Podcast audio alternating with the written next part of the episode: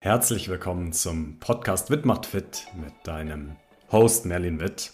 Schön, dass du da bist und zuhörst. In meinem Podcast geht es um den Weg der Selbsterkenntnis hin zu einem authentischen Selbstbewusstsein. Es wird Solo-Folgen wie auch spannende Gespräche mit Experten zu den Themen Achtsamkeit, Selbstwert, Selbstbewusstsein, Spiritualität und auch persönliches Wachstum geben. Wenn dir der Podcast und der Content gefällt, freue ich mich sehr über ein Abo, ein Like und auch das Teilen meines Podcasts. Nun wünsche ich dir viel Spaß beim Zuhören und gute Erkenntnisse.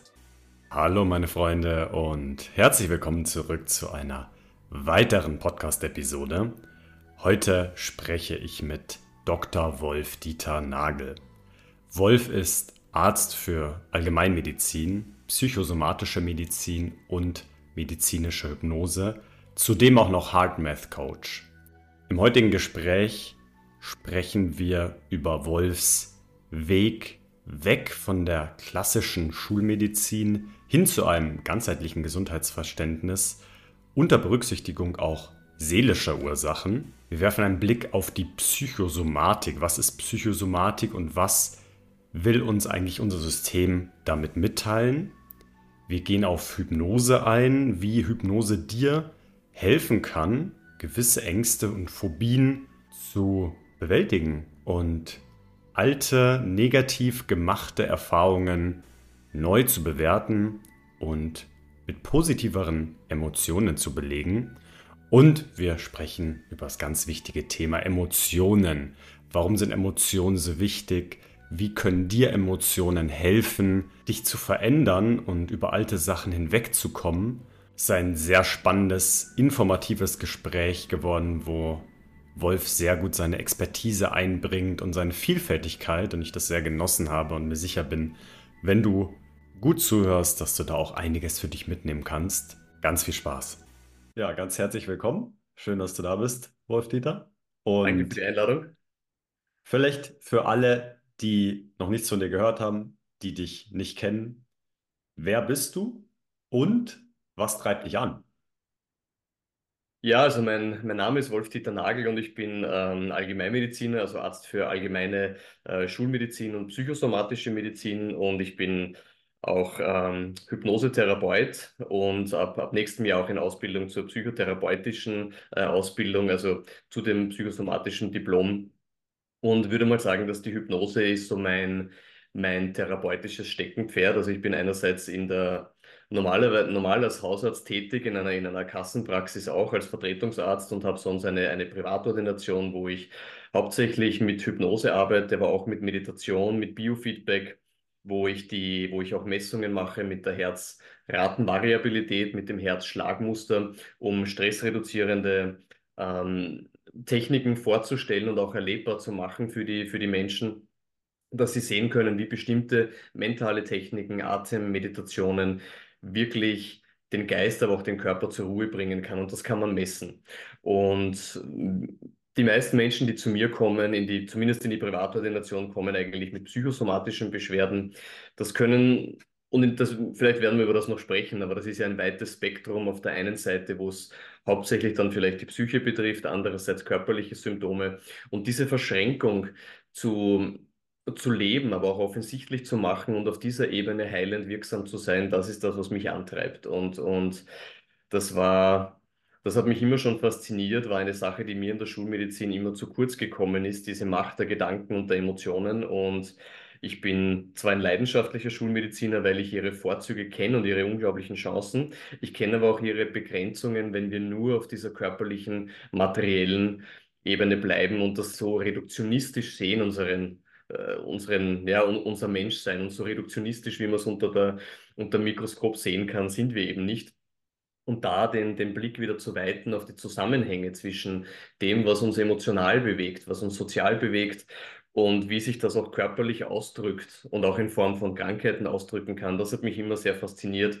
Und da ein, da ein Bewusstsein zu schaffen, das ist das, was mich eigentlich antreibt. Und ich muss sagen, was mich so, was mich geängstigt hat im Studium damals, war so dieses Bild, okay, irgendwann durch irgendwelche Zufälle, vielleicht Genetik, vielleicht Epigenetik, vielleicht hm, Strahlung, äh, was auch immer, kommst zu irgendeiner Erkrankung im Körper Und dann haben wir entweder eine Lösung, eine schulmedizinische, sprich ein Medikament oder eine Operation für diese Erkrankung, dann können wir etwas machen. Und wenn wir das nicht haben, dann sind wir quasi ja, des Todes oder sind quasi ähm, dem ausgeliefert. Und, und das war so ein, ein ein Verständnis von unserem Körper-Geist-System, was mich eigentlich sehr geängstigt hat, wo ich mich dann auf die Suche begeben habe nach Möglichkeiten, was bei Menschen oder herauszufinden, was passiert bei Menschen, die sogenannte Spontanremissionen erleben, die ähm, Selbstheilungen erleben, für die die Schulmedizin keine Erklärung hat.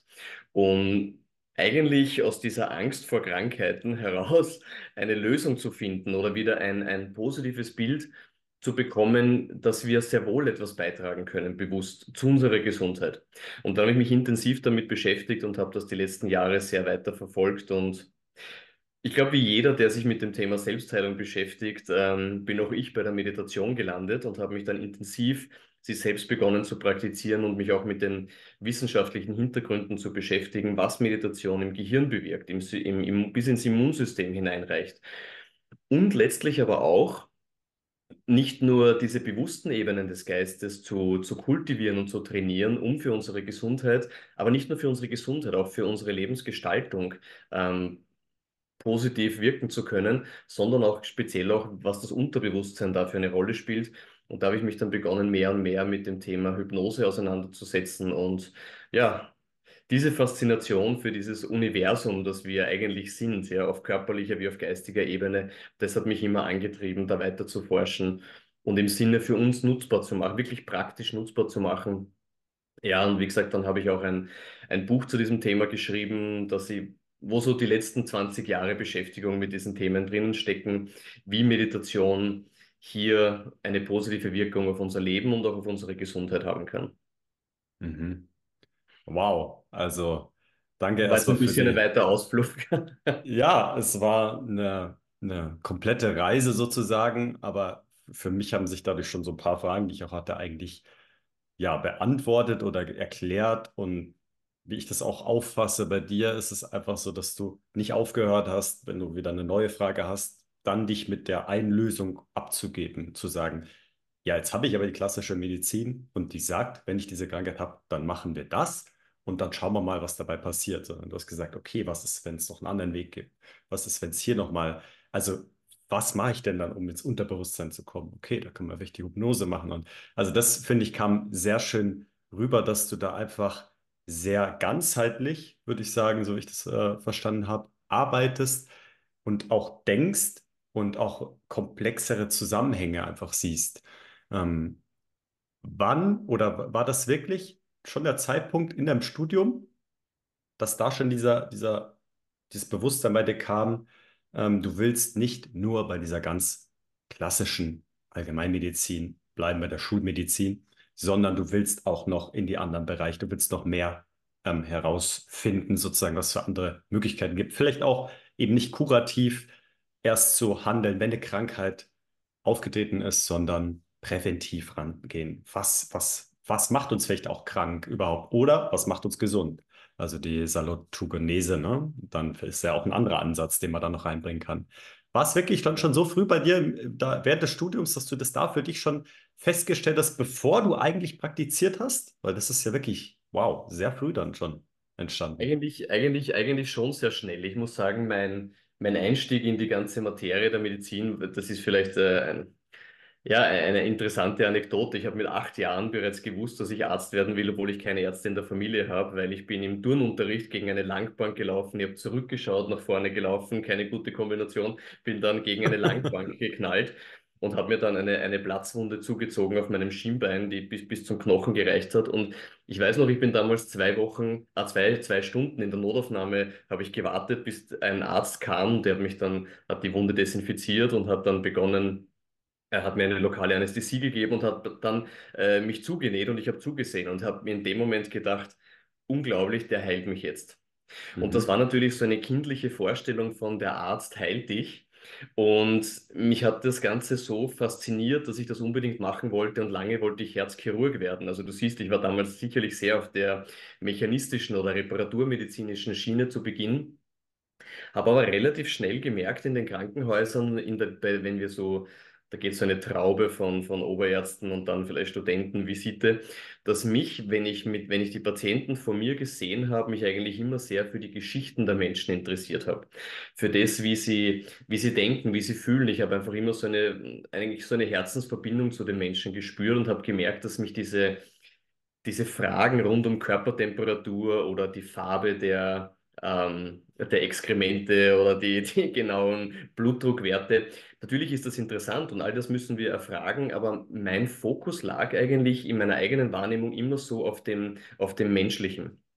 Und habe dann auch gemerkt, ja, dass mich, dass mich diese Geschichten hinter den, hinter den Menschen eigentlich oft mehr interessieren als ihre Krankheiten. Wobei ich sagen muss, wie ich die, die Grundlagen der Medizin gelernt habe, die, die Anatomie, die Physiologie, die molekulare Zellbiologie. Für mich war das so faszinierend, wie einen Science-Fiction-Roman zu lesen, wie unglaublich dieser Körper aufgebaut ist. Mhm. Aber ich habe relativ schnell dann gemerkt und auch in den Vorlesungen, wenn ich dann ähm, meinen Professoren zugehört habe, die erzählt haben, okay, jetzt ist ein neues Blutdruckmedikament auf den Markt gekommen und das ist so sensationell, weil wir haben gesehen, bei der und der Dosis im Durchschnitt der Patienten, wenn wir dieses Medikament verabreichen, dann sinkt der Blutdruck um 30 Messpunkte. Und das mhm. ist deswegen so sensationell, weil in der Placebo-Gruppe ist der Blutdruck nur um 20 Messpunkte gesunken. Und ich habe mir gedacht, okay, das Medikament ist natürlich überlegen gegenüber dem Placebo, aber was passiert eigentlich in den Körpern und in den Köpfen jener Menschen, die nur eine sogenannte Zuckertablette, wie wir immer sagen, zu sich nehmen und trotzdem sinkt der Blutdruck, obwohl eigentlich diese Zuckertablette nicht wirken sollte.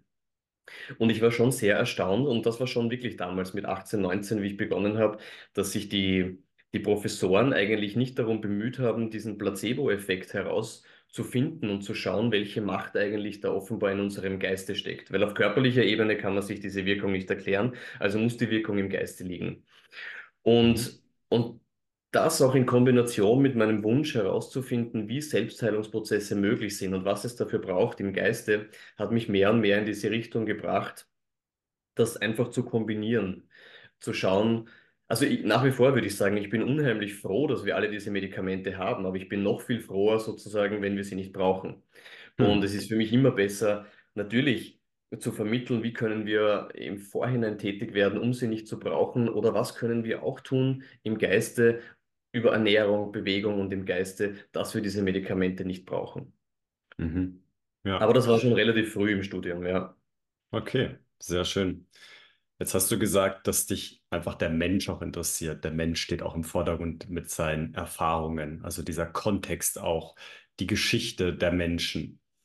Inwiefern kannst du jetzt, wenn du das sagen kannst, ähm, das sagen, dass wirklich auch oft die Geschichte, das, was den Menschen widerfahren ist, was die erlebt haben, wie die ihre Brille der Wahrnehmung haben, welche Stärke die hat, ob sie schaffen, mal eine andere Brille aufzusetzen. Also einfach, wie deren Leben gelaufen ist, inwiefern und inwieweit das sich auf die Krankheitsthematik auswirkt. Oder, wenn wir sie ändern können, auf die Genesung. Kannst du da irgendwas für dich feststellen? Ich weiß, es ist schwer zu sagen, aber wie würdest du das nein, sagen? Ich glaube, ich, du hast was Wesentliches angesprochen, die Brille, die wir aufsetzen. Ja, ich glaube, gerade wenn wir Menschen, und das tun die meisten von uns, wenn wir sehr emotional einprägsame Erfahrungen machen in unserer Geschichte, und meistens ist es die frühe Kindheit oder die jungen Jahren, und Erfahrungen machen, ich spreche jetzt mal, und das ist im positiven Sinne genauso, sprechen wir mal von den negativen Erfahrungen. Wenn wir negative Erfahrungen machen, die mit so einer starken Emotion einhergehen, dass wir mit dieser Emotion nicht gut umgehen können. Und das ist bei Kindern, wir können, Erwachsene können mit jeder Emotion umgehen. Kinder können es, können es nicht. Ein Gefühl von Hilflosigkeit, Machtlosigkeit etwa sind unglaublich starke negative Gefühle. Wenn wir jetzt solche Erfahrungen machen, wo wir uns hilflos fühlen oder wo wir stark negative Emotionen erleben, dann macht unser Gehirn Folgendes. Es macht von diesem Moment, den wir da gerade erleben, der zu dieser starken Emotion führt, macht das Gehirn lauter Schnappschüsse und macht und schaut, was passiert da gerade. Und weil uns unser Gehirn bedingungslos liebt und nicht will, dass wir sowas jemals wieder erleben, versucht uns das Gehirn, sich abzuspeichern, was da gerade passiert und versieht uns mit einer Botschaft, die da etwa lauten könnte, wenn du, nehmen wir mal einen Perfektionisten, ja, mhm. der irgendwann mit einer schlechteren Note nach Hause kommt und auf einmal reagieren die Eltern sehr ablehnend und das Kind denkt sich, okay, boah, ich bringe eine schlechtere Note nach Hause und werde aus dem Nest gestoßen. Und wenn da ein Kind das erlebt, dann bildet sich ein innerer Anteil, der uns mit einer Botschaft versieht, die zum Beispiel sagt, okay, ab jetzt mach keine Fehler mehr und schau, dass du perfekt bist. Weil nur dann, wenn du perfekt bist und keine Fehler machst, dann ist garantiert, dass du nicht aus dem Nest geworfen wirst. So funktioniert offenbar die Welt da draußen. Und, und, und dieses Konstrukt über die Welt da draußen, die tragen wir dann vor unseren Augen, wie du sagst, wie eine Brille oder wie eine Linse und sehen dadurch die Welt subjektiv verzerrt. In einer Art und Weise, wo wir uns dann zum Beispiel sagen, okay, es ist einfach so, das ist die Realität. Nur wenn du perfekt bist, dann wirst du angesehen und anerkannt und bleibst quasi im Inner Circle. Und was sich daraus ergibt, ist ein, vielleicht ein Stressmuster, perfekt zu sein, alles immer richtig machen zu müssen, Erwartungen zu entsprechen. Und diese Erwartungen, die dann vielleicht gar nicht unseren eigenen Wünschen und Bedürfnissen entsprechen, die führen zu Stress. Und, und Stress, der löst natürlich in unserem Körper etwas aus. Das heißt, du bist jetzt nochmal weiter zurückgegangen und hast ja auch so Themen angesprochen wie Bewältigungsstrategien, wie Glaubenssätze, die entstehen in der Kindheit und uns einfach sehr stark prägen. Und vielleicht sind da ja auch dann schon irgendwie seelische Wunden entstanden. Vielleicht waren da Traumata, äh, die ich als Kind erfahren habe, die ja auch was in unserer Seele machen, in unserer Gefühlswelt machen. Und da würde ich vielleicht gerne nochmal reingehen. Ich glaube, wir sind uns beide sehr einig, dass die Gedanken eine Riesenmacht haben. Wissen ja auch in der positiven Psychologie und was einfach positive Gedanken befördern, nämlich positive Emotionen. Und positive Emotionen führen höchstwahrscheinlich eher zu guten Handlungen, die wieder zu positiven Gedanken führen. Und so ist der Kreis. Und anders geht er natürlich auch. Die Self-Fulfilling Prophecy im negativen Sinne natürlich, negative Gedanken, die Welt ist schlecht, ich kriege ein negatives Feedback, ich denke noch schlechter und so weiter. Ne? Also die Macht der Gedanken, glaube ich, da sind wir uns schon mal sehr einig, die, die ist da, die haben eine riesen Power und es ist viel ja, sinnvoller, sich auf die positiven Sachen zu konzentrieren und die Herausforderung vielleicht als Chancen zu sehen, ist ja auch jedes Thema Mindset. Wie sieht es mit den Emotionen aus? Jetzt hast du vorhin eine steile These gebracht. Wenn ich mir meinen Vater anschaue, der ist jetzt 70, würde ich ehrlich gesagt nicht ganz unterschreiben wollen, dass der total gut mit allen Emotionen umgehen kann, weil wir ja auch als Menschen es teilweise A gar nicht gelernt haben und B vielleicht auch Meister im Verdrängen und im Unterdrücken sind von uns unangenehmen Emotionen. ich würde mir gerne eine Welt wünschen, wo wir das super lernen schon und alle das gut könnten. Ich bezweifle, dass es wirklich so ist. Und wenn ich mir meinen Vater anschaue, ja, sehe ich, dass er da Probleme hat. Und es ist einfach eine Challenge. Was ist da mit unseren Gefühlen los, wenn wir irgendwie mal was erlebt haben, vielleicht in der Kindheit, in der Jugend und dann da irgendwie so eine seelische Wunde ist, die nicht geheilt ist. Wie siehst du das? Was brauchen wir dann vielleicht auch, um da wieder Zugang zu bekommen? Weil ich nehme schon wahr, dass viele Menschen gar keinen Zugang mehr haben zu ihren Gefühlen, völlig mhm. verkopft sind. Mhm. Wie siehst du das? Wie bringst du die Emotionen generell rein in deine Arbeit, vielleicht als Arzt, als Coach? Und welche Rolle spielen auch Emotionen bei dir privat im Leben? Also ich glaube prinzipiell, dass Emotionen ja nichts Schlechtes sind, spielen in meinem Leben genauso eine Riesenbedeutung. Sicherlich die größte Bedeutung wie bei uns allen, weil Emotionen, du kennst ja dieses Wort Emotion, Energy in Motion, Emotionen haben eine uns bewegende äh, Energie, die, die auch ein gutes Feedback sind quasi des Körpers, ob das, was wir gerade erleben oder das, was wir denken, für uns gut ist oder nicht. Wenn sich ein Gedanke oder ein, eine Erfahrung schlecht anfühlt, dann können wir davon ausgehen, dass sie mit dem, was wir uns wünschen oder mit unseren Bedürfnissen, ähm, ähm, dass sie da widerläufig sind, beziehungsweise Dinge, die uns begeistern, an denen erkennen wir natürlich auch, ich sage einmal, unsere Seele. Ich glaube, dass wir auch unsere Seele, das spricht das, was wir, wer wir wirklich sind, daran erkennen, wofür wir uns begeistern und wonach wir uns sehnen. Ich glaube, dass das wirklich diese Stimme der Seele ist, die uns zeigt, wofür begeisterst du dich, was, ähm, wonach sehnst du dich, die uns quasi eine Richtschnur gibt, welche Erfahrungen wir in diesem Leben machen möchten. Und wenn wir da widerläufig unterwegs sind, weil wir entweder Gedanken erzeugen, die diesen, diesen inneren Zielen nicht dienen, oder wenn wir Erfahrungen machen, die unseren Wünschen widersprechen, dann erleben wir negative Emotionen. Und von daher sind natürlich Emotionen ein ganz ein wichtiges Feedback unseres, unseres Körpers. Und das, was ich vorher auch angesprochen habe mit diesen kindheitlichen Traumata, das Problem ist, dass wir als Kinder mit so stark negativen Emotionen nicht umgehen können, dass sie unser Gehirn wie überschwemmen. Und das nennen wir das Primärgefühl. Das kann eine Ohnmacht sein, das kann eine Verlassensangst sein, das kann eine, eine starke Traurigkeit sein. Und weil unser Gehirn unter diesen starken Emotionen nicht gut funktioniert, versucht es ab nun, wo wir dieses Erlebnis hatten, diese Gefühle zu vermeiden. Und versieht uns eben mit einer Strategie, wie wir in Zukunft das vermeiden können. Ich habe vorher dieses Beispiel gebracht mit dem, mit dem Perfektionsdrang. Und durch diese Perfektion kommt das Sekundärgefühl leider Gottes als Symptom durch die Hintertür. Und dieses Sekundärgefühl kann sein ein ständiges Gestresst sein oder ein Gefühl von, von Minderwertigkeit. Ja, und wie wir zu dem Primärgefühl kommen, das mache ich zum Beispiel in der Hypnose regelmäßig in der Therapie, wenn wir, wenn wir in Trance gehen und in Trance haben wir, über das können wir vielleicht noch sprechen, was Trance ist. Wir bekommen einen anderen Zugang zu Bewusstseinsebenen, die wir im Alltag normalerweise nicht haben. Wir können in Trance beispielsweise Zugriff bekommen auf unser Langzeitgedächtnis. Nun, wenn wir im üblichen Wachzustand sind, in dem wir jetzt gerade sind, da haben wir einen guten Zugriff auf unser Arbeitsgedächtnis und auf einige Erfahrungen, biografische Erlebnisse, an die wir uns erinnern können. Aber im Unterbewusstsein, dort sitzt unser Langzeitgedächtnis. Und nach meiner Erfahrung kann ich wirklich sagen, dass zumindest jeder emotional einprägsame Moment wie mit einer Videokamera aufgezeichnet ist in unserem Unterbewusstsein. Und wenn wir in Trance-Zustände gehen, wir machen das teilweise in der Meditation, wir machen das natürlich noch viel intensiver, häufig in, in Hypnose, dann bekommt, öffnet sich das Tor zu unserem Langzeitgedächtnis. Und wir können wieder zu Dingen zurückkommen oder Dinge wieder erleben, auf, auf Erfahrungen zugreifen, die mitunter am ersten Lebenstag stattgefunden haben, teilweise noch im Bauch.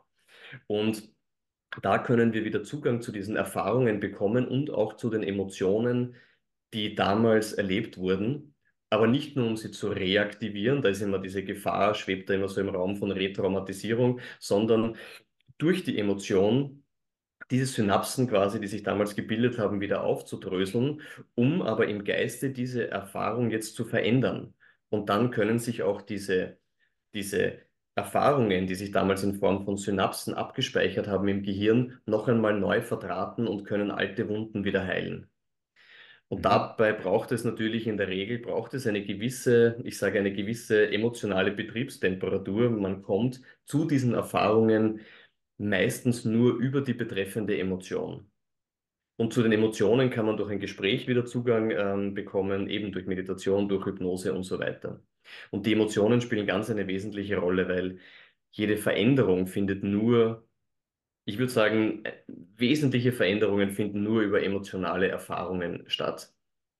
Und diese Erfahrung muss man aber nicht unbedingt in der dreidimensionalen Welt machen. Man kann sie auch wirklich im Geiste machen die dann natürlich uns verändern, unser Gehirn verändern und dann natürlich auch zu Veränderungen, zu veränderten Erfahrungen in der dreidimensionalen Realität führen.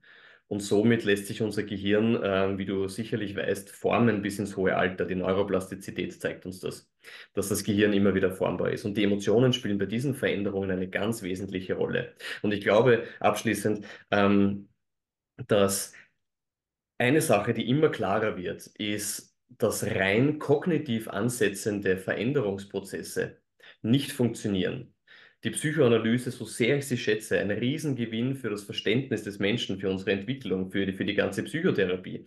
Aber Ansätze, die rein auf analytischem, kognitiven Wege ansetzen, werden keine nachhaltige Veränderung bewirken. Ich glaube aber auch, dass Prozesse, die nur auf dem emotionalen ansetzen, keine nachhaltigen Veränderungen machen. Einfach den Zugang zu öffnen zu einer alten Emotion und dann ist sie da und man erlebt sie neu, das macht im Gehirn keine nachhaltige Veränderung. Aus meiner Sicht geht es immer um die Verknüpfung der kognitiven Zentren unseres Neokortex, der Gehirnrinde, mit, den, mit dem limbischen System, mit den, mit den emotionalen Zentren. Und wenn diese beiden Zentren wieder zusammenfinden und wenn wir auf einer tiefen Ebene emotional und auf einer kognitiven höheren Ebene oder höher, ich will das jetzt nicht im wertenden Sinn, wenn diese beiden zusammenfinden und wir eine Erfahrung, die wir damals gemacht haben, die sehr negativ einprägsam waren, auf emotionaler und kognitiver, rationaler Ebene verstehen und neu bewerten und diese Ebenen zusammenfinden, dann kann Heilung stattfinden und zwar sehr nachhaltig und unglaublich schnell. Ja, wow. Ich, ich hoffe, das war nicht zu kompliziert irgendwie ausgedrückt, aber ja. Das war so total schön. Ja, danke dir. Das fand ich sehr wertvoll und hat, glaube ich, auch den einen oder anderen abgeholt. Mich hat es total abgeholt. Ich habe gemerkt, dass ich kognitiv dir folge, aber dass auch mein Herz mitgeht. Ich habe gemerkt, wow, da passiert was. Das ist, finde ich, so genau das Thema, was so wichtig ist, dieses Verständnis zu gewinnen, die Emotionen mit reinzunehmen. Aber rein auf emotionaler Ebene das dann auch nicht ausreicht und es mehr einfach um dieses Systemische, um dieses Gesamtheitliche geht, was ich finde, du super repräsentierst und einfach auch gut nach außen darstellst mit deiner Arbeit und sehr facettenreich ist und ich damit ja mir vorstellen kann, dass du sehr vielen Menschen viel individueller, viel besser helfen kannst und wirklich auch zu den Wurzeln kommst, zu der Lösung, die nachhaltig ist und nicht diese eine Pille gibst, und wir gar nicht wissen, warum eigentlich dieses Gefühl da ist. Mhm. Jetzt hast du vorhin auch für mich schon mal, vielleicht auch für die Zuhörer, die genau zugehört haben, eigentlich relativ schön erklärt, was bei der Hypnose passiert mit diesem Trance-Zustand. Ich hatte da auch eine Frage dazu. Ähm, vielleicht können wir da in diese Hypnose gerade nochmal reingehen, denn so wie du es erklärt hast, ist es für mich so, dass ich damit total resonieren kann, dass es für mich Sinn macht, dass wir zu einer Tür gehen, zu der wir normalerweise nie kommen, weil die im ganz tiefsten Keller ist. Wir müssen fünf Schlösser aufschließen, die Schlüssel wissen wir gar nicht, wo die sind und wir trauen uns vielleicht auch gar nicht dahin zu gehen im Alltag und wissen vielleicht sogar nicht aber, dass die Tür da ist. Da gehst du mit den Menschen hin und wir schaffen es dann irgendwie, die Tür zu öffnen und diesen Raum zu betreten und nochmal eine Neubewertung ein, einer Situation vielleicht zu machen, vielleicht nochmal was neu zu erleben auch vermutlich emotional das mit reinzunehmen, um dann, das kannst du vielleicht gleich nochmal sagen, was dann vielleicht das Ziel ist, mit welchen Emotionen wir eigentlich aus dieser Tür am Ende, aus diesem Keller wieder rausgehen wollen. Aber was ich sagen wollte, dass es sozusagen eben nicht darum geht, einfach nur stupide unsere Software zu überschreiben mit neuer Software und wir sozusagen vergessen, dass vielleicht wenn wir sagen, der Virus, den wir hatten bei der alten Software, der uns Ärger macht, der uns Leiden bringt, vielleicht ähm, eine seelische Wunde ist, vielleicht ein altes Gefühl, was wir nicht durchlebt haben, vergessen wird und dann wieder die neue Software sozusagen befällt. So hatte ich das ein bisschen metaphorisch mir vorgestellt, wie man auch Hypnose vielleicht verstehen kann, vielleicht auch der ein oder andere da kritisch gegenüber ist. Vielleicht willst du das noch einmal sagen ähm, und zusammenfassen, ob das so ein bisschen in die Richtung geht, wie ich das wahrgenommen habe und was wirklich das Ziel dieser Hypnose ist, mit welchen Gefühlen will ich abschließen, mit welchen Gefühlen will ich vielleicht auch aus der Hypnose rausgehen, dass sie wirksam ist, dass sie ja funktioniert. Okay, ähm, ich glaube, am einfachsten ist es zu erklären mit einem, mit einem Beispiel. Und ein mhm. Beispiel, das in der Hypnose so wunderbar funktioniert, und wir bringen am liebsten Beispiele, die gut funktionieren. es funktioniert auch nicht immer alles, ja, das ist auch klar. Aber zum Beispiel, ähm, es gibt sehr viele Menschen, die das Thema vielleicht bewegt, weil viele darunter leiden, sind Panikattacken. Und nehmen wir mal eine Form der Panikattacken, zum Beispiel eine Klaustrophobie, also eine, eine, eine, eine enge, enge Gefühl. Ja.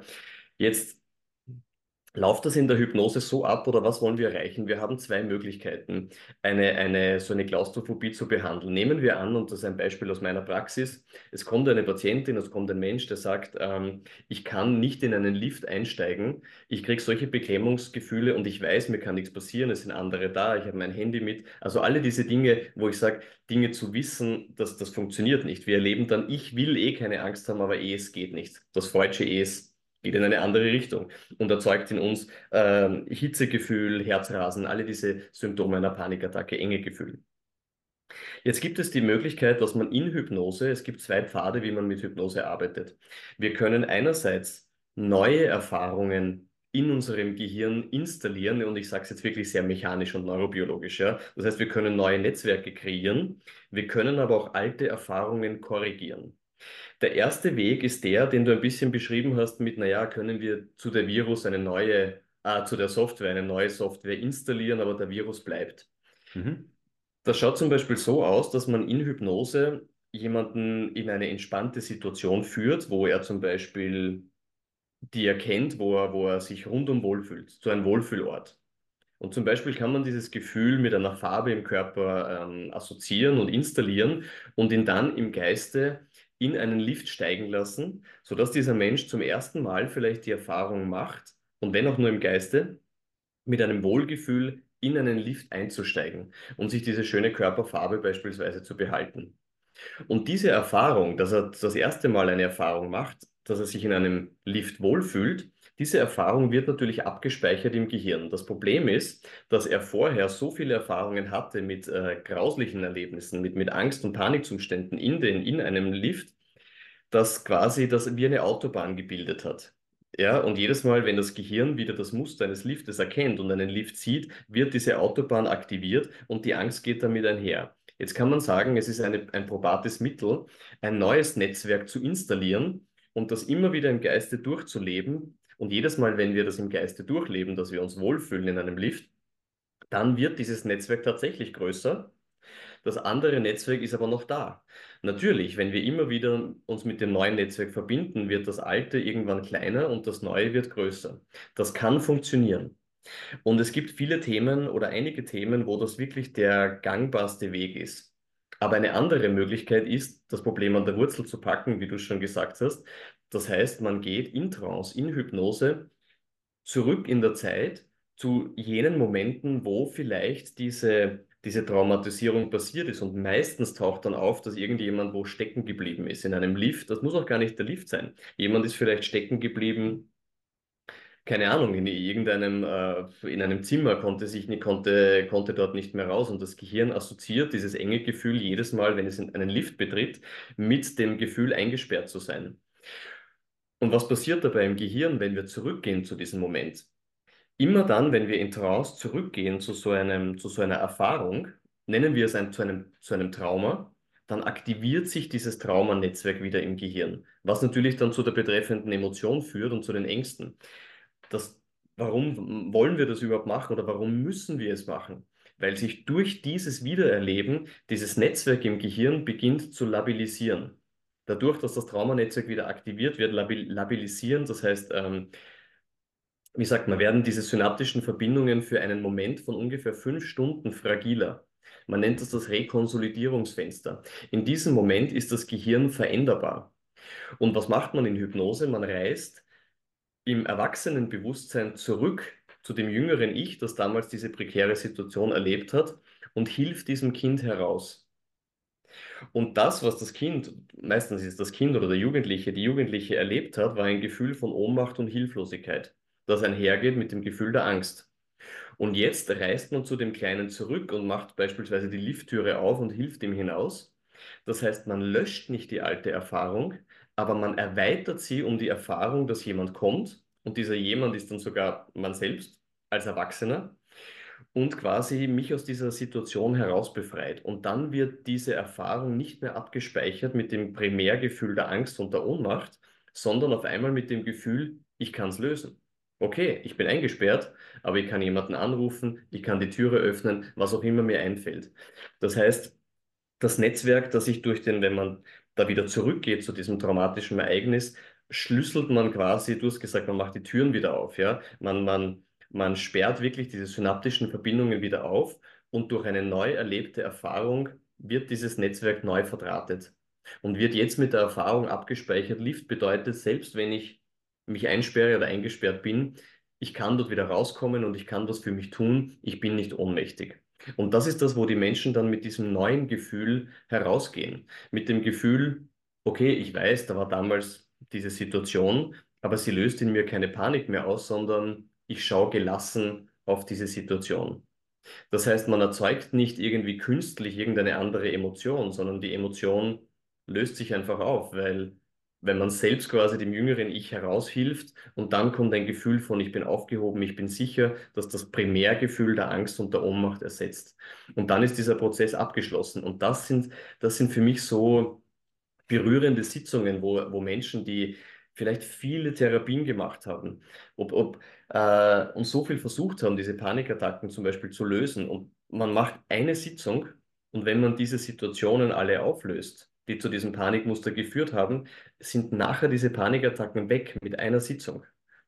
Und das ist dann schon sehr verblüffend und ja, äh, sehr berührend, das mitzuerleben. Mhm. Und, und bei manchen, bei manchen Symptomen geht das wirklich mit einer Sitzung. Manche, wenn jetzt jemand eine generalisierte Angststörung hat, wo, da wird das nicht mit einer Sitzung gehen. Aber manchmal bei so Panikattacken, wo es klare Auslöser gab, reicht oft eine Sitzung, dass sich das Gehirn völlig neu verdrahtet. Ja, sehr schön. Hast du sehr gut erklärt, finde ich. Und ja, das ist, glaube ich, ein sehr probates Mittel, wirklich, wenn es auch so vielleicht um Phobien geht, um wirklich diese eine Situation, vielleicht diese eine Angst und dann ja auch einfach am Ende dieses Gefühl ersetzt und dann man nicht mehr diese Angst vor der Angst hat, diese Erwartungsangst, sondern vielleicht irgendwie Genau. so ein positiveres Gefühl hat. Das ist die Frage oder die Antwort auf die Frage, die ich anfänglich gestellt habe, dass es eigentlich dann darum geht, am Ende ein besseres Gefühl zu haben mit dem, was passiert ist und dadurch wahrscheinlich auch eine positivere Erwartung für die nächste Situation hat. Ist auch total logisch, ne? Also unser. Gehirn versucht ja negative Situationen und negative Reize sozusagen zu meiden, weil sie gefährlich sein könnten. Und positive fühlen sich gut an, davon wollen wir mehr, ne? Also, ja. Genau. Und das ist Mhm. auch diese Botschaft, die ich auch mit dem Gespräch mitgeben will, ich, weil, weil viele Menschen haben das Gefühl, okay, kann man das noch vorstellen, war ich halt im Lift eingesperrt, ja, aber wie schaut es aus mit, mit schlimmen Traumatisierungen, ja, ob das jetzt Missbräuche sind oder andere, ja, die zu Beziehungsmustern führen, wo man vielleicht Angst vor, ja, Angst vor Nähe hat oder, oder vor Verlustangst, ja. Auch da gibt es Situationen, die dazu geführt haben und auch da kann man im Nachhinein so viel heilen, wo ich mir nie gedacht hätte, wie dieser Prozess eigentlich ausschauen kann und jetzt erlebe, dass dann Menschen zurückblicken und sagen, ich weiß, dass das damals geschehen ist in der Vergangenheit, aber ich, ich merke, es macht mit mir emotional nichts mehr, ich fühle mich frei. Und das ist schon, das ist schon wunderbar, was wir Menschen für eine Möglichkeit und ein Potenzial der Heilung in uns tragen, Eh, sowohl auf psychischer, seelischer, ähm, als auch auf körperlicher Ebene. Davon bin ich auch überzeugt. Mhm, glaube ich auch. Und vielleicht genau der richtige Zeitpunkt, um nochmal in diese Psychosomatik reinzugehen, was ich persönlich sehr interessant finde, wo sich, glaube ich, auch fast jeder, der hier zuhört, abgeholt fühlt, weil er es kennt, weil wir alle wissen, wie stark unser Körper reagiert auf Gedanken, Gefühle und Reize generell. Hm. Vielleicht mal aus deiner Sichtweise, ähm, aus was würdest du sagen, wie würdest du Psychosomatik jetzt erstmal definieren? Und ähm, was will uns unser Körper, unser Organismus eigentlich damit sagen? Will der uns irgendwas mitteilen? Will der uns vielleicht sogar helfen? Ja, du hast es schon vorweggenommen. Also zunächst einmal zur Psychosomatik. Da drin steckt ja das Wort Psyche und Soma.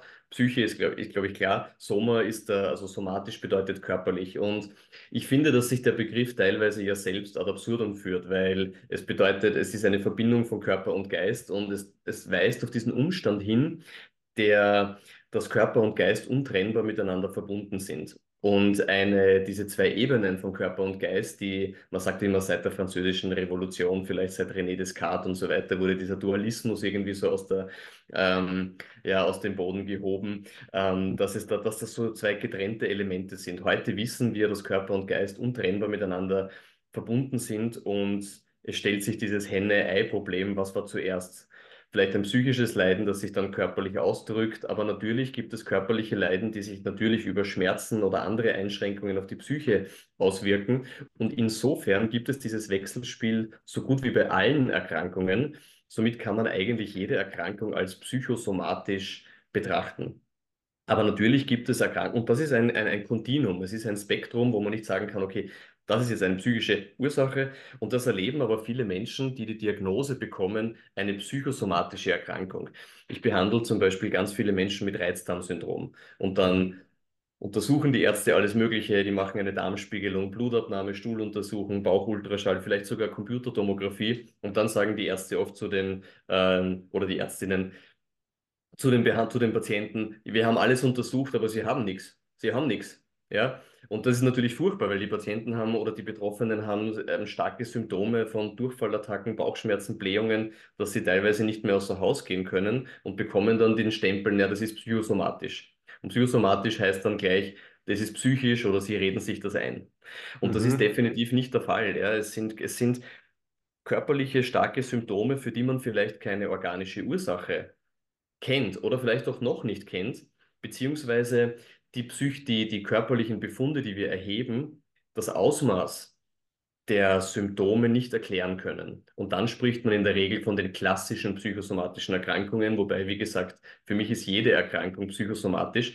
Aber die klassischen psychosomatischen Erkrankungen bedeuten, dass sie sich, dass sie sich körperlich ausdrücken durch körperliche Symptome, wir aber keine organische Ursache finden, die die Ursache, die, die die Symptome oder das Ausmaß der Symptome erklären. Nun, was haben diese psychosomatischen Symptome für mich? Ähm, was bedeuten sie für mich? Ich erkläre das meinen Patienten immer so, weil ich es auch so erlebe, dass psychosomatische Symptome für mich so etwas sind wie ein Öllämpchen beim Auto. Und das Öllämpchen beim Auto, das auf einmal aufleuchtet, wenn wir mitten auf der Autobahn unterwegs sind, dieses Symptom ist lästig. Wir wollen es weghaben. Wir sind irritiert und denken uns, na bitte nicht, ja, ich muss, ich eh so, ich muss dorthin, ich habe eh nur noch so wenig Zeit, so gestresst sind wir auch im Alltag, jetzt kommt es auch noch, ja. Und am liebsten wäre es uns natürlich, dieses Öllämpchen mit einem Gafferband zuzukleben, quasi das Symptom einfach wegzuhaben, ja.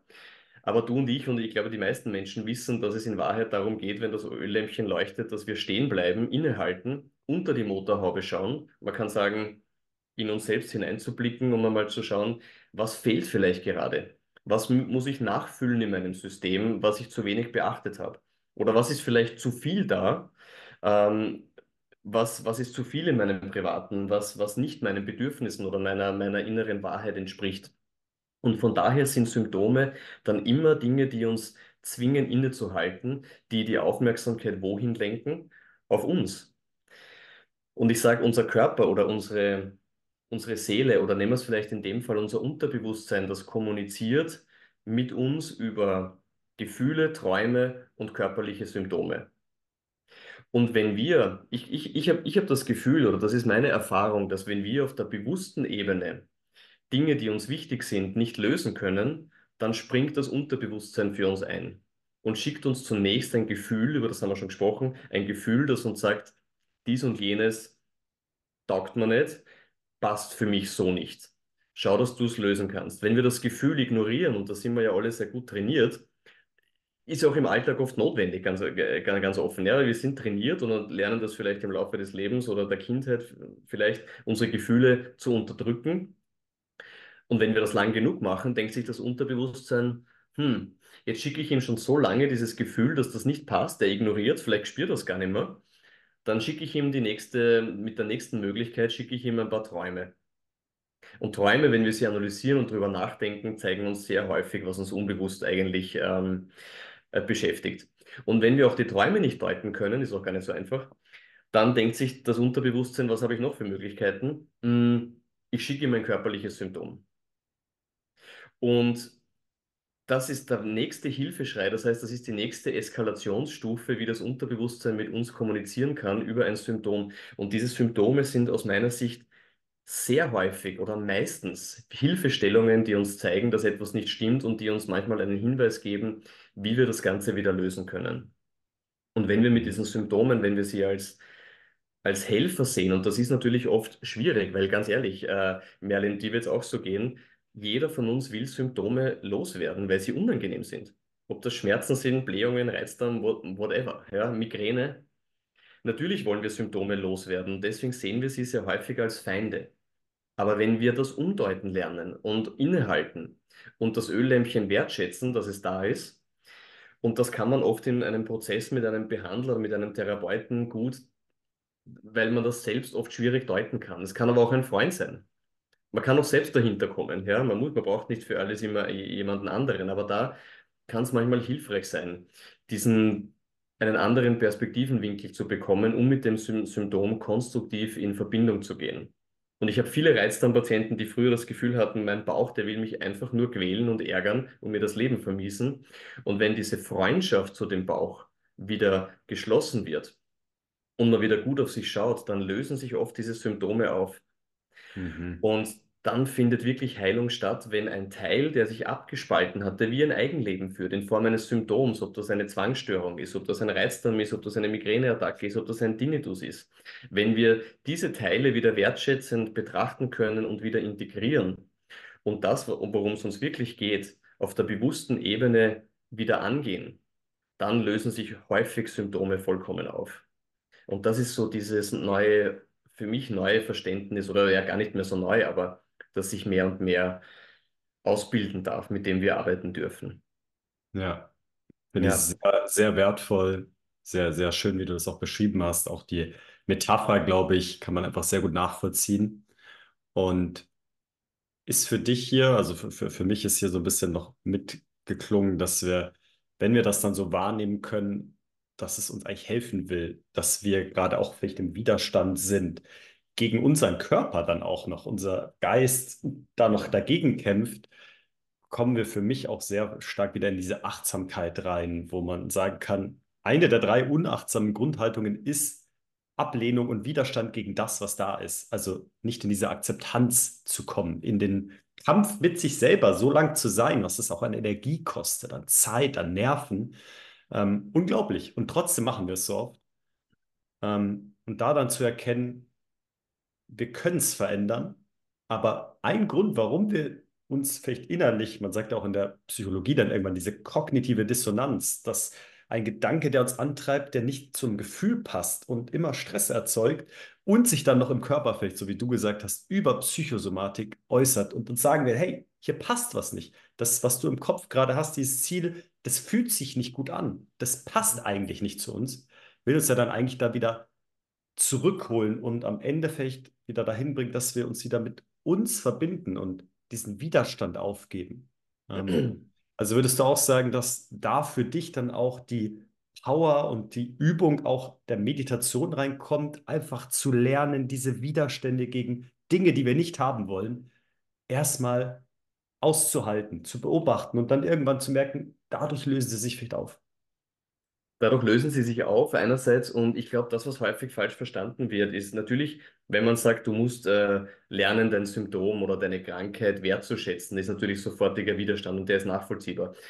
Das, worum es mir geht, ist zu vermitteln, ähm, wie du sagst, den Status quo, mit dem Status quo im Widerstand zu sein, per se, erzeugt nur weiteren Stress. Und das, äh, den Status quo zunächst zu akzeptieren und in, und in Akzeptanz damit zu gehen, ist auch ein Ausdruck von, von, ähm, von Selbst, von Selbstmitgefühl, von Selbstliebe und von Wertschätzung. Was nicht bedeutet, dass ich den Status quo akzeptieren muss in dem Sinne, dass ich sage, ähm, ich ergebe mich in mein Schicksal. Aber es ist, finde ich, die Basis, zunächst einmal zu sagen, wie krank ich jetzt auch immer bin, ob ob körperlich, sozial in meiner Beziehung oder, oder, oder, oder geistig, den Status quo, wie er jetzt ist, den nehme ich jetzt so an, wie er ist. Und das ist die Basis, von der ich jeden Tag einen Schritt in die Veränderung gehe, in die Heilung gehe. Und wenn wir von Heilung sprechen, dann ist mir auch wichtig zu sagen, dass Heilung kein Endzustand ist. Ja, weil wann sind wir denn schon wirklich heil? Es gibt vielleicht Momente in den 20er Jahren, wo man sagt, ich bin körperlich voll im Saft und ich bin voll gut drauf und am nächsten Tag und dann mache ich so viel Party, am nächsten Tag habe ich Kopfweh und äh, ist mir schlecht. Na, bin ich dann heil? Bin ich dann gesund? Nein, das, Gesundheit ist kein Status quo, sondern ein ständiges Kontinuum. Und Heilung, die kann in jeder Sekunde stattfinden und findet in, aus meiner Sicht immer dann statt, wenn wir einen Schritt gehen Richtung, in, in Richtung der Heilung. Und Heilung ist ein Prozess. Und jedes Mal, wenn wir entweder einen liebevollen Gedanken entwickeln oder eine bestimmte Atemübung machen oder eine gesundheitsfördernde Meditation oder uns gesund ernähren, setzen wir einen Schritt zur Heilung und befinden uns im heilenden Prozess. Und ich glaube, Heilung als solchen zu verstehen, ist viel motivierender, wie, wie das Endziel zu sehen, zu sagen, okay, ich bin nur dann glücklich, wenn der Tinnitus vollkommen verschwindet. Dann kann das sehr frustrierend sein. Ja? Und dann, wir müssen einen Schritt oder wir dürfen einen Schritt nach dem anderen gehen. Und auch was diese Heilung angeht, glaube ich, dass wir sehr häufig völlig überschätzen, was wir glauben, was innerhalb eines Tages möglich sein muss. Aber wir unterschätzen vollkommen, was innerhalb eines Jahres möglich ist, wenn wir jeden Tag einen Schritt in die richtige Richtung gehen und zu schauen, Öllämpchen, ich schaue heute wieder nach, was brauchst du? Was kann ich machen? Und, und den Status quo, dass das Lämpchen noch immer leuchtet, zu sagen, es ist okay, aber ich bin dran. Ich akzeptiere, dass du leuchtest und ich bleibe dran. Und, und ja, darum glaube ich, dass es beides braucht. Es braucht den, für Heilung schon diesen Wunsch oder diese Ausrichtung, es zum Besseren zu wenden, dran zu bleiben an sich, dass es noch besser geht oder leichter wird. Aber den Status quo muss man immer akzeptieren. Das ist ja auch, die buddhistische Psychologie lehrt uns das, ja, oder? Also Buddha hat gesagt, es gibt zwei Formen oder zwei Ursachen für menschliches Leiden. Einerseits die Anhaftung, andererseits die Aversion. Das heißt, die Anhaftung bedeutet, ich muss etwas unbedingt haben oder erreichen, weil wenn ich das nicht habe, dann werde ich nicht glücklich sein. Und dann erzeugt das, dann entsteht ein Stress zwischen dem Ist-Zustand, der leider noch nicht so ist, wie er sein sollte, und dem, wo ich hin möchte. Und das erzeugt ein Spannungsfeld, in dem wir unglücklich sind. Und das zweite ist die Aversion, das heißt, dieses unbedingt weghaben wollen von dem, was jetzt gerade ist, weil solange das da ist, kann ich nicht glücklich sein. Und beide diese Zustände führen zu menschlichem Leiden. Und wenn man das begriffen hat und dass Akzeptanz des Hier und Jetzt oder im Hier und Jetzt sein nicht bedeutet, dass wir tatenlos bleiben, dann ist es die optimale Basis, aus der Veränderung stattfinden kann. Aus dieses in mhm. sich hin, hineinentspannen in den gegenwärtigen Moment und von hier aus die visionären Flüge quasi zu starten und die Veränderungsprozesse einzuleiten. Ja, ja. Sehr, sehr, sehr schön. So, so viel Qualität da reingebracht, so viele verschiedene Facetten und auch dieses Thema, dieses große Thema der radikalen Akzeptanz. Ähm, Grüße gehen raus an Lenny Schönbach, dem hatte ich vor, äh, vor kurzem Podcast, äh, wie man da hinkommen kann, auch zum inneren Frieden. Der hat das auch nochmal so schön erklärt, dass es eben nicht darum geht, ähm, alles zu akzeptieren, was, was äh, passieren wird noch, aber diesen Widerstand aufzugeben und aufzulösen von dem, was gerade schon da ist. Denn das macht einfach ja faktisch keinen Sinn. Finde ich, hast du sehr schön nochmal beschrieben. Habe ich auch überhaupt nichts hinzuzufügen. Ich hätte jetzt noch zwei, drei kleinere Fragen. Wir nähern uns ja schon so ein bisschen dem Ende. Vielleicht hast du da eine Antwort drauf, finde ich einfach persönlich mal super spannend. Ich habe eine Sache im Kopf, mal gucken, was du sagst. Was ist für dich ähm, einer der Hauptverursacher, vielleicht den du so siehst bei deinen Patienten, ähm, vielleicht generell auch ähm, kollektiv gesehen bei den Menschen für Psychosomatik? Hast du da irgendwas, wo du sagst, ja, dieser eine Punkt, der löst eigentlich immer wieder diesen ganzen Vorgang aus?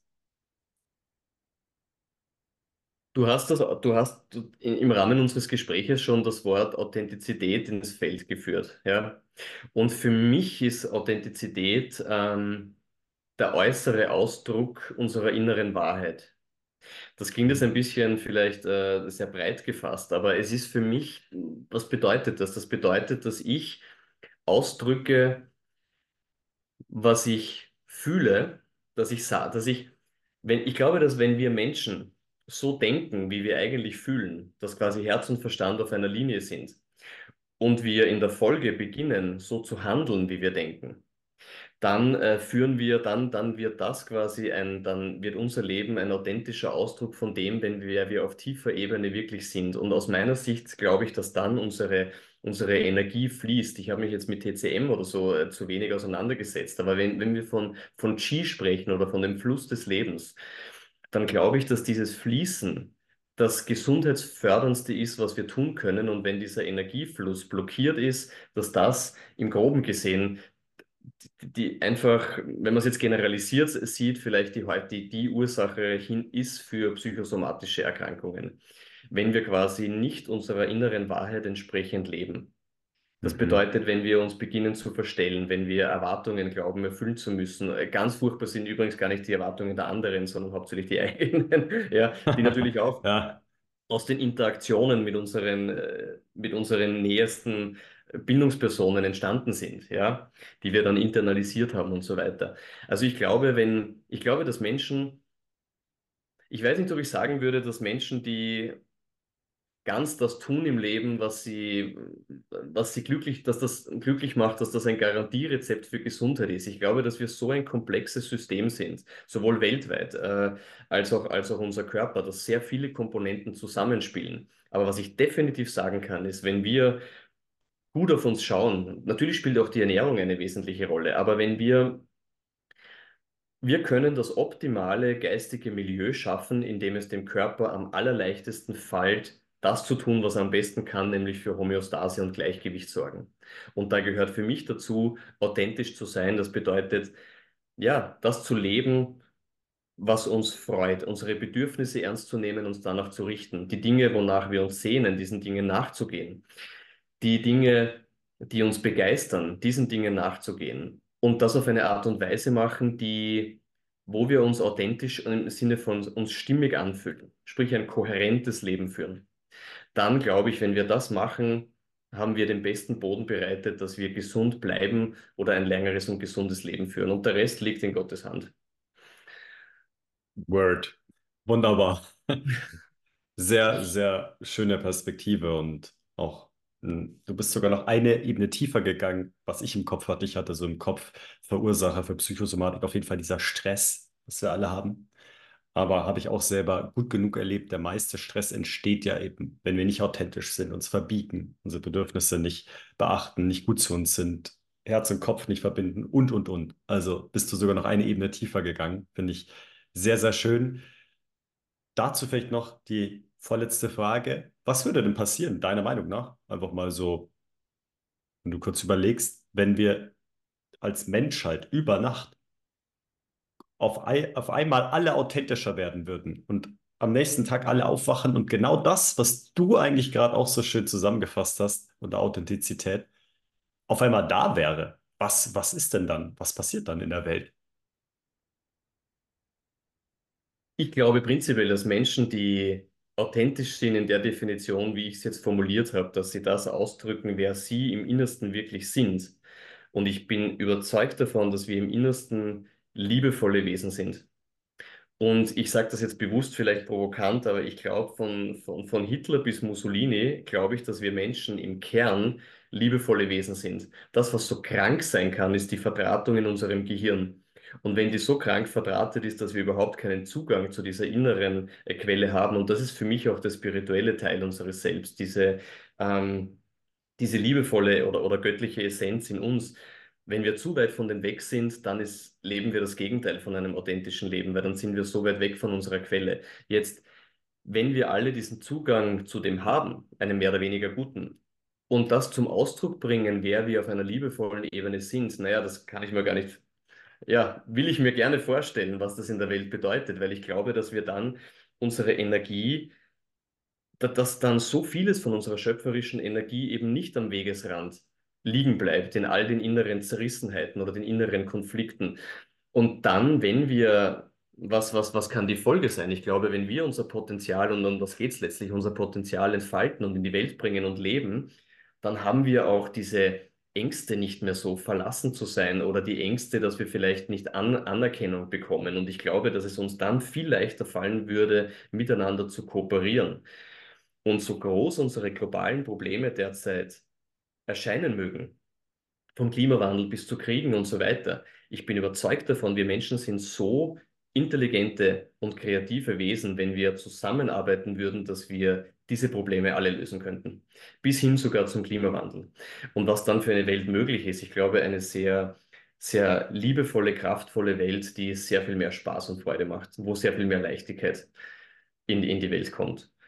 Und das ist auch die Vision, an der ich, ja, ja, die mir am Herzen liegt oder an der ich gerne mit arbeiten möchte. Und ich glaube, dass wir in allen unseren Tätigkeitsfeldern da mitwirken können. Der eine vielleicht in der Medizin, der andere in der Wirtschaft, der andere im Coaching, der andere durch die Musik, ja, indem man Menschen hilft, durch seine Musik die Herzen zu öffnen, was auch immer. Ich glaube, dass jeder für sich einen Auftrag hat und eine Vision, mit der wir auf die Welt kommen. Und wenn wir beginnen, diese Vision zu spüren, ihr zu vertrauen und diesen Weg zu gehen und das in die Welt bringen, dann werden wir auf ganz, werden viele Menschen auf unterschiedlichen Kanälen zu diesem großen Ganzen beitragen und dass sich das menschliche Potenzial entfaltet, nicht nur auf individueller Ebene, man kann sagen auf Zellebene, sondern auf gesamtkörperlicher Ebene. Und wenn wir Menschen, glaube ich, lernen, uns zu verstehen als Zellen, als wunderbare Zellen in einem Gesamtkörpersystem Mensch. Ich meine, der Einzeller hat alleine nicht viel ausrichten können. Er war wichtig, aber wenn, wenn, wenn der Einzeller nicht mehr auf sein autarkes Wesen besteht, sondern sieht, dass er, wenn er zusammen mit anderen Zellen sich verbindet, etwas viel Größeres entstehen kann, dann glaube ich, dann sind wir sehr gut aufgestellt Mhm. als Menschheit. Und das ist diese Vision, die ich, das ist die positive Vision, die ich für die Welt sehe. Und bei all der Perspektivenlosigkeit, die sich oft in unserer Gesellschaft breit macht, bin ich nicht bereit, das zu, zu übernehmen, weil ich glaube, dass viel mehr möglich ist. Und Ja, das steht für mich so als Endstrecke, wenn wir authentisch leben. Finde ich, finde ich richtig gut. Ist auch ein super Abschluss für, für mich nochmal zu diesem, zu der ersten Frage, was dich antreibt. ist für mich noch mehr jetzt ganz klar geworden. Und das merkt man auch. Und ich finde es super, dass du da so deine Leidenschaft so reinbringst, vor allem die Emotionen mit reinnimmst und auch so breit und weit denkst in deinem Bereich. Und ja, bin super zufrieden, super happy schon mal für dieses so qualitative Gespräch.